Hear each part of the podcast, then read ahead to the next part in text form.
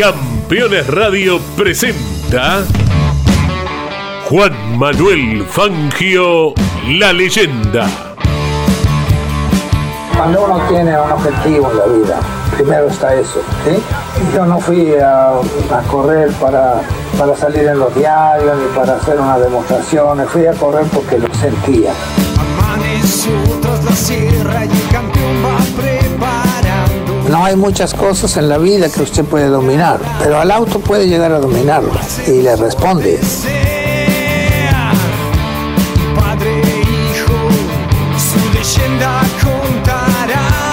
Los triunfos en la vida son ocasionales, pero lo que queda en realidad son los amigos, que es lo, que, lo más lindo que uno puede tener.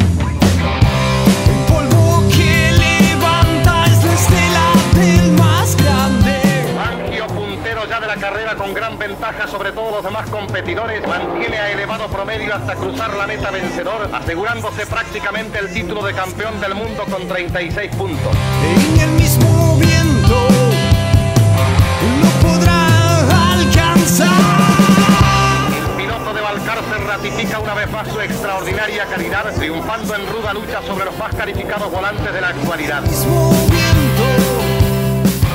Juan Manuel Fangio, la leyenda. La historia del más grande piloto de todos los tiempos y las novedades del Museo Fangio en Balcarce. Con la conducción de Pepe Joglar. Llegar llega quien recorrer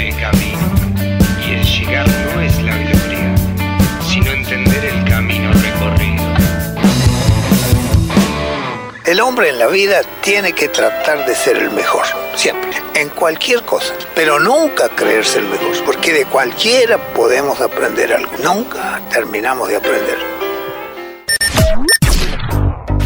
Auspician este espacio Fundación Museo del Automovilismo Juan Manuel Fangio, Subsecretaría de Turismo, Municipalidad de Balcarce. Disfruta, Balcarce es diferente. IPF Agro Rosa Hermanos, insumos para el agro, semillas, protección y nutrición, cultivos, combustibles y lubricantes para todo el sudeste. PCJ Carnicerías, precio y calidad juntos. Comprobalo.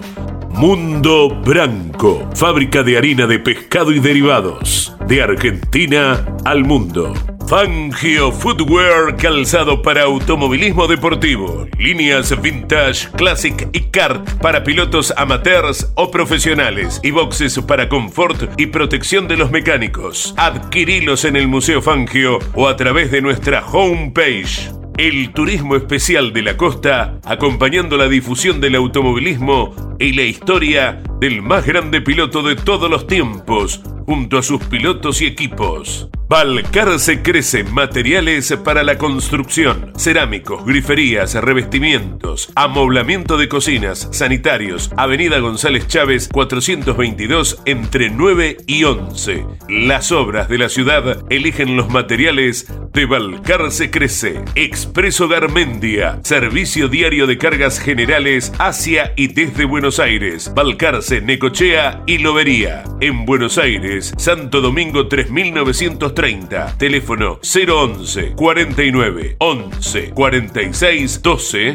o encontranos en la web. Llegó la pickup que soñabas. Nueva Chevrolet Montana, 100% financiada hasta en 120 meses. Llama al 22 66 63 52 95 y tenela. Comar Automotores, agente oficial Chevrolet para Balcarce y zona. El Edén, fábrica de pan de miga para Balcarce y toda la costa y finca Balcarce. Papas super congeladas, pero con el sabor y la textura de las papas caseras. Pedilas. Comintexa, fábrica de envases para el agro y la industria, bolsas, bolsones ventilados y cerrados, lienzos, mantas para caballos, comederos para hacienda e hilos. Calle 115 entre San Martín y 16, Balcarce. Teléfono 02266 422 456, apoyando al agro argentino. ¿Qué tal? ¿Cómo les va? Nos reencontramos en Campeones Radio para compartir un nuevo episodio de Juan Manuel Fangio la leyenda. Desde Balcarce, cuna del cinco veces campeón mundial de automovilismo, sede del museo que atesora todo su patrimonio deportivo y donde descansan sus restos desde noviembre del 2021. También sede del imponente Autódromo Juan Manuel Fangio, en el que se están llevando a cabo obras para recuperar su actividad plena. Bueno, desde aquí hemos ido este año 2023 siguiendo todo lo que ha sido la temporada del año 1955 para Juan Manuel Fangio, corriendo una vez más para Mercedes-Benz como lo había hecho en el año 54, obteniendo su segundo campeonato mundial. En el último episodio hablamos de aquel Gran Premio de Inglaterra, donde fue escolta de su compañero de equipo, el, joven piloto Stirling Moss.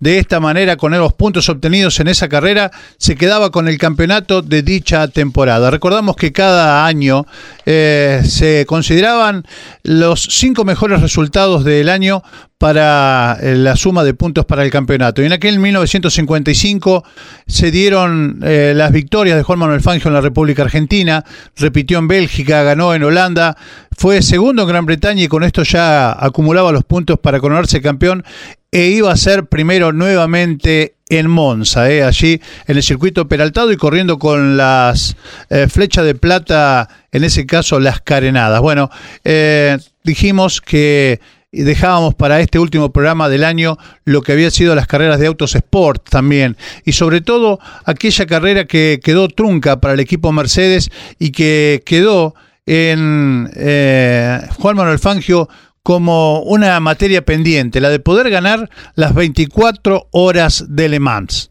El sábado 11 y domingo 12 de junio del año 1955 se llevó a cabo una nueva edición de las tradicionales 24 horas de Le Mans en el circuito de la Sarthe de 13.492 metros. Luego de meses de preparación, el momento esperado había llegado. El verdadero poderío de las marcas se definiría en las pistas. Jaguar se presentaba con los D-Type de 3,5 litros, triunfantes en las ediciones del 51 y del 53, conducidos por Houghton Brook Hamilton Rolt, Dennis Bauman, Spear Walters y Chris Sweater. Ferrari, ganadora de la edición del 54 con González, escribía su modelo de 4,5 litros para los binomios Maglioni Hill, Castellotti Marzotto, Shelton Tignat. Mercedes alistaba los tres modelos 300 SLR para Fangio Moss Clint Simon y Fitch Lebec. El equipo Porsche participaba con los pilotos Glocker Lucan, Seidel Gembedien, Polensky Frankenberg, entre otras marcas también intervenían Bristol, Maserati y Oscar. Todo hacía prever que la lucha principal estaría entre los equipos Jaguar, Ferrari y Mercedes. Largada la carrera, la punta fue disputada por Fangio, Jotor y Castellotti, quienes alternativamente fueron bajando los tiempos de vuelta. En el giro 13 las posiciones eran Castellotti, Houghton, Fangio, Maglioli, Spear, Klein, al cumplirse la primera hora de carrera, Fangio era tercero detrás de Castellotti y Houghton. Luego Castellotti se retrasaba y el argentino entablaba un reñido duelo por la punta con Houghton, que en la vuelta 25 marcaba el mejor tiempo a 196 kilómetros por hora. Por su parte, Fangio respondía con un giro acelerando más y adueñándose de la vanguardia. Transcurridas las dos horas y media de carrera, los equipos comenzaban con las detenciones para cambiar de piloto y recargar combustible. De pronto en la recta principal aparecían McLean, Lebec, Houghton y Fangio. A McLean y Lebec los punteros estaban por sacarles una vuelta. Lebec transitaba por encima de los 200 kilómetros por hora, con Fangio detrás un poco más rápido. Era el preámbulo de lo que se convertiría en la peor tragedia del automovilismo mundial. Houghton superaba a McLean y a 300 metros antes de boxes comenzaba a hacer señas de que iba a detenerse, cerrándose hacia la derecha para ingresar. La maniobra hizo que McLean, probablemente sorprendido, cambiase su línea de marcha y se desviase levemente hacia la izquierda. En ese momento, el auto de Lebec se montó sobre el auto de McLean y fue a dar contra el muro de contención. Juan Manuel Fangio diría, desde el comienzo venía luchando con el Jaguar de Houghton y la Ferrari de Castellotti. Creo que en la primera hora bajamos como 10 veces el récord de vuelta que tenía Froilán. El primero en aflojar fue Castellotti. Cerca de tres horas de carrera vinieron las paradas para cambiar de piloto y reponer combustible. En los boxes había mucho movimiento y para ver bien las señales dejé ir a Houghton adelante. Sabía que tenía resto en mi máquina para alcanzarlo. Veníamos por la recta de boxes sacándole una vuelta a McLean y al Beck a unos 220 kilómetros por hora. Desde atrás pude ver todo. Houghton lo pasó a McLean y enseguida se cerró a la derecha entrando un poco fuerte a los boxes. McLean se abrió hacia la izquierda con Lebec detrás, que levantó la mano para anticipar su maniobra. Yo vi claramente el gesto. Todo sucedió muy rápido. El Mercedes de Lebec se montó por la parte trasera del auto de McLean y lanzado por el aire pegó en un lateral de la pista rompiéndose en pedazos. Delante de mí, el coche de McLean iba totalmente cruzado. Yo me aferré al volante y esperé el golpe que nunca llegó. Mi Mercedes pasó rozando la máquina de McLean que atravesada raspaba con las llantas el asfalto de la pista. Detrás de mí dejé el infierno. Me pareció que mi Mercedes no había tenido ningún toque, pero después nos encontramos con un faro roto, abolladuras en el capot y en la parrilla, y una marca de pintura verde en el guardabarros, probablemente de alguna parte desprendida del auto de McLean. Al momento del accidente había un montón de cosas flotando en el aire. Lo que sí estoy seguro es que no frené. Quizás sí, instintivamente haya acelerado. El coche de McLean se fue contra los boxes. Lo último que recuerdo es el ruido del auto de Lebec pegando contra el muro. El sonido, por lo general, llega después del impacto. Sentí una fuerte explosión. En ese momento no tuve ninguna sensación. Luego sí me vino el presentimiento del desastre y me estremecí al pensar que había salido sin un rasguño. Por unos instantes temblé dentro del auto. Cuando tomé la recta opuesta vi que del lado del boxe se alzaban las llamas y el humo, pero recién cuando me detuvieron para que dejara el volante a Moss tomé contacto con la realidad. Nunca pensé en algo tan grave. Cuando todavía estaba en la pista en boxes, la mujer de Lebec consolaba a mi compañera. Nadie creía que fuera Lebec el accidentado, pensaban que era yo. El director de la prueba, Charles Farouk, pese a todas las presiones que recibió, se negó a parar la carrera. Para mí, acertadamente. Las ambulancias pudieron retirar primero a los heridos, que eran más de 100, y después a los muertos, que si las rutas estuvieran bloqueadas por la desconcentración de 200.000 espectadores, que en su mayoría desconocían la gravedad del accidente, todo hubiese sido más difícil. A medida que transcurría la carrera se fueron sucediendo más cambios de pilotos. A medianoche llevábamos una vuelta de ventaja. A las 2 de la mañana llegó a nuestro box la orden de Stuttgart de retirarnos de la carrera en señal de duelo. Dejamos el auto bajo la responsabilidad de los mecánicos, agarré mis cosas y me fui a dormir. Quería ganar en Le Mans, pero no así. La decisión de Mercedes fue correcta. Después, todos buscaron algún culpable por la cuestión de los seguros y por muchas otras razones. Llegó el juicio y Houghton fue seriamente cuestionado. Como testigo principal declaré que lo sucedido era producto de circunstancias propias de la carrera. Por ejemplo, la superposición de equipos para hacer al mismo tiempo el cambio de pilotos. Otra cosa que señalé fue el escaso ancho de la pista frente a boxes, que fue determinante. También dije que Houghton había ingresado correctamente a boxes, iniciando la maniobra con distancia suficiente y de acuerdo a los reglamentos. Afirmé que había sido un acontecimiento trágico y lamentable, pero nadie, absolutamente nadie, debía ser considerado culpable. La opinión pública estaba muy sensibilizada. Una feroz campaña se desató contra el automovilismo de competición. Los grandes premios de España, Francia, Alemania y Suiza se suspendieron. Parecía el final de la actividad, pero un gesto resultó suficiente para recuperar la esperanza.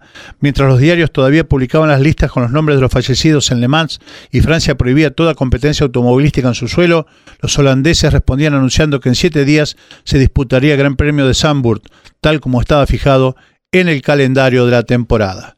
Juan Manuel Fangio y sus dichos sobre lo que fue la trágica competencia de Le Mans, sin dudas, la competencia eh, más trágica del automovilismo mundial, aquella del año 1955, año, como decíamos, en el que Juan Manuel Fangio eh, conseguiría el campeonato mundial como piloto con la marca Mercedes y donde además Mercedes conseguiría el campeonato mundial de marcas compitiendo en autos sport. Sería el último año de, de la marca de la estrella en la Fórmula 1, compitiendo a ese nivel. Eh, en aquellos tiempos, lógicamente, hasta el regreso que hemos visto ya eh, de, de, Mercedes ahora a la Fórmula 1 internacional en este siglo XXI. Para tener en cuenta, el 16 de octubre de 1955, se completaba la actividad deportiva con competencias sport, se corría la 39 edición de la Targa Florio, una de las carreras más antiguas del mundo. Sobre el final de la prueba, Vincenzo Florio fue al encuentro de Neubauer, el director del equipo Mercedes, y este le dijo, no creo que volvamos a vernos el año próximo. Esta ha sido la última carrera oficial de Mercedes.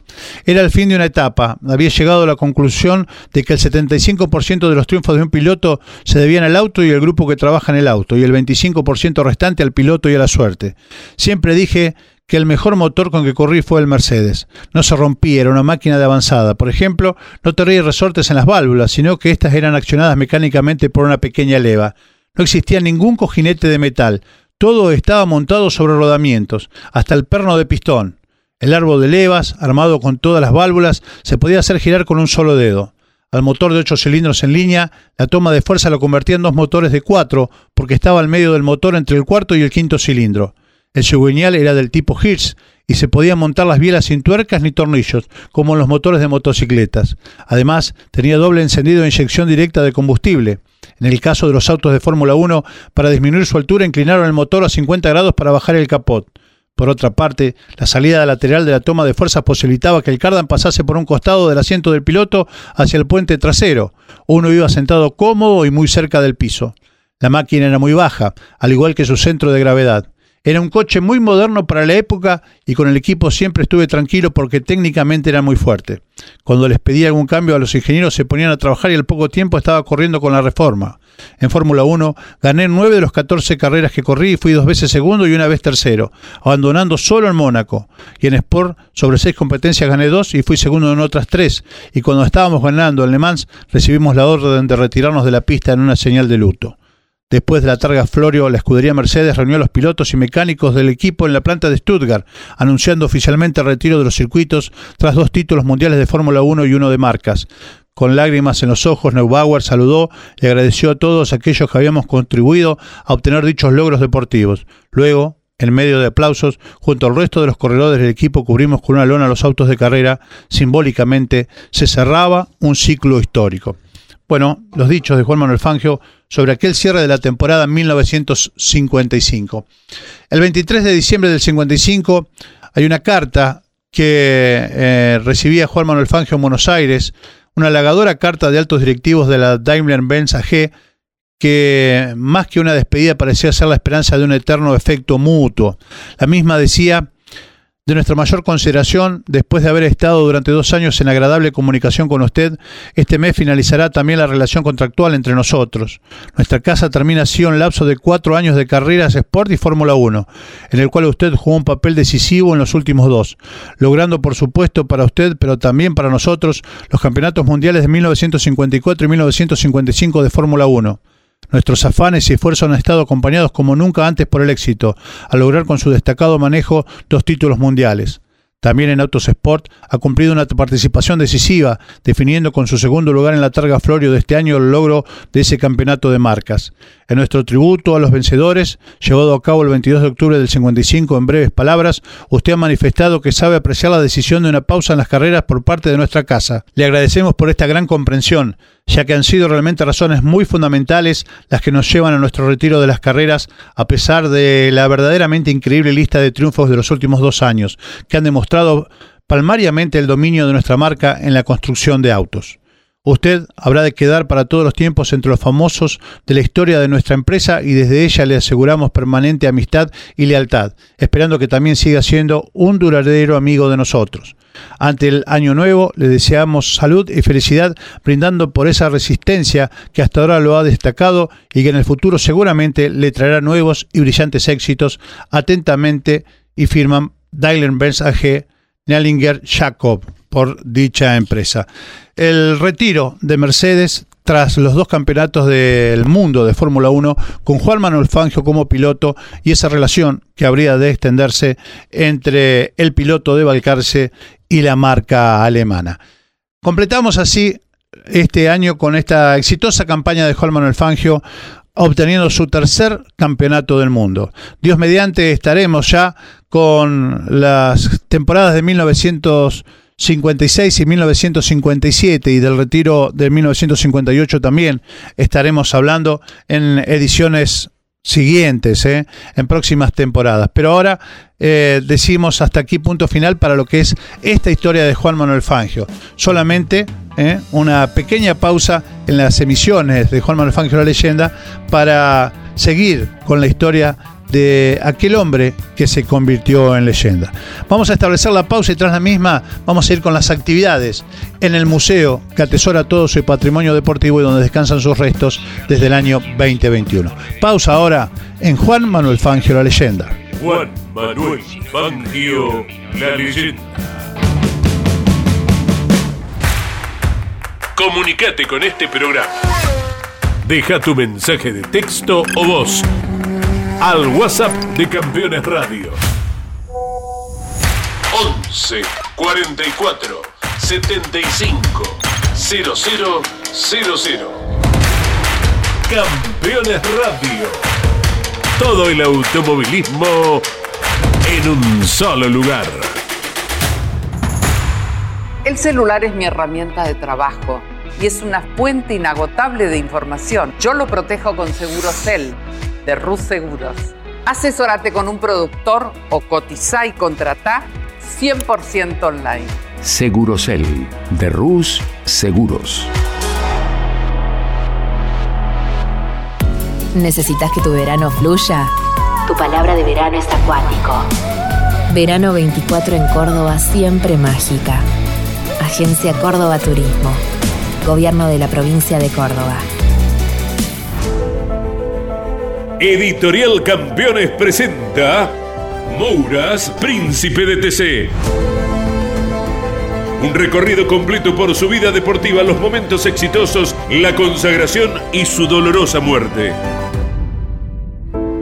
300 páginas con cada detalle de su trayectoria y valiosos testimonios. Una obra única, biografía homenaje, Mouras, Príncipe de TC. Exclusivo de Editorial Campeones.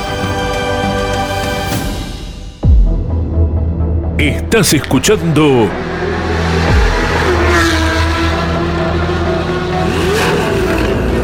Campeones Radio. 24 horas de música y la mejor información.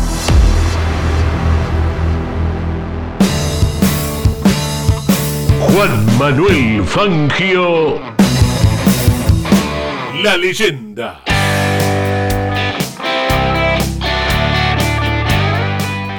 Continuamos compartiendo Juan Manuel Fangio, la leyenda en Campeones Radio. Hablábamos en el bloque anterior de eh, completar esta temporada y precisamente cerrando el año nos remitimos al Museo Fangio para charlar con el presidente de la Fundación Fangio, Juan José Carli, para hacer un raconto de distintas acciones que se llevaron a cabo en el año y también, ¿por qué no?, plantear lo que viene. Esto nos decía el titular del Consejo de Administración de la Fundación Fangio. Juan José Carli, estamos terminando una nueva temporada de Fangio la Leyenda en Campeones Radio. Hemos ido acompañando este, esta temporada con todas las acciones que han venido llevando a cabo, que han sido realmente muchas. Y por llegar precisamente a fin de año, para ustedes también, me imagino, es tiempo de balances, de análisis. Y también, ¿por qué no decirlo, no? De eh, seguir trabajando en los proyectos para las próximas temporadas. Hola Pepe, buenos días. Sí, como bien decís vos, un haciendo el balance de todos estos dos últimos años después de la pandemia, realmente es positivo por la cantidad de gente y afluencia de público que hemos tenido en el museo. Este, el acompañamiento, por supuesto, de todos los empleados que siempre están al pie del cañón y trabajando codo a codo con nosotros. Y bueno, tratando de mantener y mejorar una de las principales unidades de negocio que tiene la Fundación, como es el casco. Estamos poniéndolo en valor y, poniéndolo en, como queremos nosotros de excelencia, que nunca la vamos a lograr porque somos muy exigentes con nosotros mismos, pero eh, estamos contentos, estamos contentos porque está trabajando muy bien el casco, viene mucha gente al, museo y con muchos eventos, con, mucho, con muchos eventos de futuro también. A nivel nacional y a nivel internacional seguimos trabajando. El otro día se acercó Esteban Tuero, piloto, ex piloto de Fórmula 1, a, a darnos el casco que había mm, eh, usado él cuando estuvo corriendo en Fórmula 1 y bueno, estamos atrás de otros, de otros eventos como tratar de conseguir el casco de, Emerson Fittipaldi para el año que viene, ya estamos haciendo todas las tratativas. Este, estamos tratando también de, trabajar en conjunto con Augusto Cuesta, que está en, Italia, para traer este, visitantes italianos o europeos que vengan a visitar Argentina que visiten Buenos Aires, Mar del Plata y obviamente, por supuesto, Valcarce, el museo, el casco. Y bueno, esos son proyectos muy, muy grandes, este, seguimos trabajando y, vemos que, esta parte que nos toca vivir este país, este, esperemos pasarla de la mejor manera y, tenemos confianza de que así lo vamos a hacer. Juan, lo marcabas, eh, esto de la afluencia del público, ya se están preparando lógicamente para lo que será la nueva temporada estival y preparándose para recibir a mucha gente. Y entre las novedades, por ejemplo, está eh, este auto que eh, tiene que ver con la historia de Carlos Reutemann, aquellas unidades que utilizó, aquella unidad que utilizó en sus últimas cinco carreras, por ejemplo, porque decimos un museo que se renueva permanentemente con, con la oferta expositiva. Sí, sí, y no paramos acá. Esto fue un anhelo muy grande, un trabajo que hicimos con el dueño del auto. eh, y bueno, y, estamos con otros proyectos que no te lo quiero anticipar porque por ahí no lo podemos lograr, pero estamos trabajando en tener otras sorpresas para este verano, que mañana en la reunión nos vamos, mañana tenemos reunión de fundación y nos vamos a definir, así que esperemos de que podamos lograrlo para, para este, esta nueva, este nuevo verano que vamos a tener acá en el museo. Juan, en lo personal, eh, te reconozco como eh, un apasionado en, en lo que haces, en esto. Eh, hemos hablado muchas veces de, los tiempos de los hombres y decíamos, te tocó justo comenzar a transitar como presidente en un momento complejo, como fue lo de la pandemia, eh, pero después han eh, logrado unificar, bueno, a todos aquellos que, también sentían esta pasión, lo hemos vivido aquí adentro. Eh, me imagino que también en lo personal debes estar haciendo un balance de, de gestión, ¿no? Sí, sí, muy conforme. Obviamente uno quiere siempre más, pero muy conforme y muy conforme con el grupo de trabajo que tenemos. Gente muy, vos lo viste cuando hicimos, el, festejamos el aniversario, gente muy joven, profesionales, pero no solamente que son jóvenes y profesionales, sino eh, porque vos podés in- incorporar a, a jóvenes y profesionales, pero esos jóvenes y profesionales que estén tan, pero tan compenetrados en lo que están haciendo y tan, tan comprometidos con la institución, porque le dedican tiempo, le dedican este, mucho tiempo, mucho esfuerzo para que salgan todas las cosas bien. Ya te digo, los más viejos somos Huguito, Pastorino y yo acá, y todos los demás son pibes extraordinarios que estoy sorprendido, sorprendido porque cómo se han este, manejado últimamente todos estos chicos que le ponen una pasión, que eso es lo que andábamos buscando nosotros. No solamente que sean buenos profesionales y buena gente, sino que tengan pasión por el museo, pasión por Fangio. Estamos precisamente en el museo, estamos en este edificio que en lo que hace a su fachada es emblemático para la ciudad, sede del Palacio Municipal en 1906 hasta los años 50 aproximadamente, y el museo acaba de cumplir 37 jóvenes años de vida y, y decimos ¿no? todo lo que hay por delante para, para las generaciones presentes y futuras, como hay mucha gente joven que vemos llegar que no ha conocido la historia de Juan Manuel Fangio y vienen a compenetrarse con eso.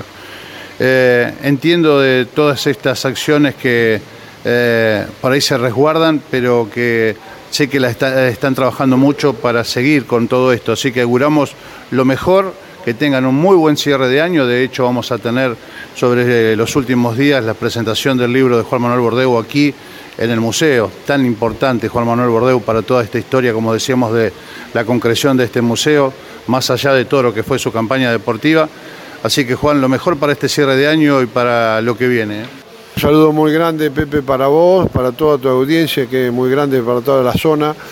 Y este, que traten de pasarla muy bien esta Navidad y, este fin de año y que sea un 24 mucho más lindo, más confortable. Eh, vienen momentos, dicen, difíciles, pero bueno, ahí es cuando tenemos que sacar la, la garra argentina y la improvisación argentina para tratar de sobrellevar todos estos momentos que dicen que van a ser amargos y bueno, este, tratemos de, estar en familia, en paz y sobre todo con, con trabajo para, para que sea más llevadero todo esto. Este, y con un saludo muy grande para la, la familia de campeones, con los Leñani, que siempre nos han apoyado a nosotros desinteresadamente y nos siguen apoyando porque es un valor impresionante que hacen la familia Leñani, que todos los eh, fines de semana cuando hay carrera está el Museo Fangio, visite el Museo Fangio y eso es invalorable. Sé que lo hacen de pasión, no es nada comercial, es por afecto, así que un saludo grande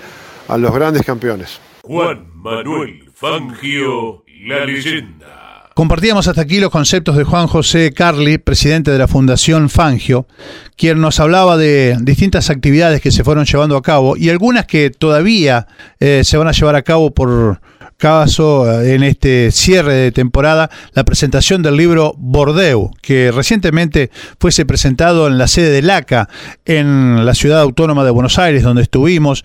Allí escuchamos palabras, por caso la de Juan Manuel Fangio II, hablando de su amigo Juanchi y de Juan Manuel Bordeaux, quien fuese no solamente un gran piloto, en el caso de Juan Manuel Bordeaux, sino también eh, hombre vital para la eh, construcción de este museo, junto a Juan Manuel Fangio y al ingeniero Luis Carlos Barragán y un grupo de colaboradores, entre los que ha estado Juan José Carli, desde aquel inicio. Fue el presidente, primer presidente, Juan Manuel Bordeaux, de la Fundación Fangio, hasta el momento de su enfermedad y su lamentable deceso, siendo un hombre muy joven. Bueno, eh, Van a venir integrantes de su familia, quienes han llevado adelante esta recopilación de la campaña deportiva de este excelente ser humano, además de muy buen piloto como lo ha sido Maneco Bordeaux. Esto va a acontecer el 29 de diciembre, la próxima semana. Eh, ya tendremos tiempo de hablar de todas estas acciones, de todas estas cosas que van sucediendo, pero no puedo dejar de invitarlos una vez más. Se prepara el museo con todo para recibir a mucha gente en esta temporada estival. Aquí los estaremos esperando en Balcarce, como siempre. Las puertas del museo estarán abiertas de lunes a lunes, como decimos. ¿eh? Así que bueno, la idea es que nos podamos reencontrar en todo momento. Recuerden que en la página www.museofangio.com van a encontrar detalles del museo y también poder adquirir entradas eh, anticipadas con, con descuento. Es una muy buena posibilidad también. Eh, la visita siempre, ¿eh? siempre recomendable. Por eso siempre les digo, vengan a Balcarce a disfrutar de las bondades de su paisaje, sierras, laguna, la posibilidad de disfrutar de la muy eh, buena gastronomía, dulce o salada, del don de la gente de Balcarce también, de la tranquilidad de nuestro pueblo o ciudad y lógicamente también del Museo del Automovilismo. Por eso siempre cierro mis programas diciéndoles, disfrutá Balcarce, disfruta la leyenda. Nos vamos en este cierre de año, eh, agradeciéndoles una vez más a toda la familia Lignani y eh, a todo el equipo Campeones, a la gente de Campeones Radio, a todos y cada uno de los que eh, nos dan una mano, nos acompañan y nos ayudan en todo este derrotero. A quien es nuestro nexo, Ariel Dinoco, el cariño grande a todos y cada uno de los oyentes, aquellos que nos van comentando cosas que eh, tienen que ver con la historia de Juan Manuel Fangio también y a las empresas que lo han hecho posible. Tengan todos un muy buen cierre de temporada, tengan todos felices fiestas y que nos depare Dios salud, paz, tranquilidad y una buena temporada 2024. Chao, hasta todo momento. Nos estaremos reencontrando para seguir compartiendo más historias en este Juan Manuel Fangio, la leyenda. Hasta cualquier momento entonces. Juan Manuel Fangio, la leyenda. Auspiciaron este espacio Fundación Museo del Automovilismo Juan Manuel Fangio, Subsecretaría de Turismo, Municipalidad de Balcarce. Disfruta, Balcarce es diferente. IPF Agro Rosa Hermanos, insumos para el agro, semillas, protección y nutrición, cultivos, combustibles y lubricantes para todo el sudeste. PCJ Carnicerías, precio y calidad juntos. Comprobalo. Mundo Branco, fábrica de harina de pescado y derivados, de Argentina al mundo.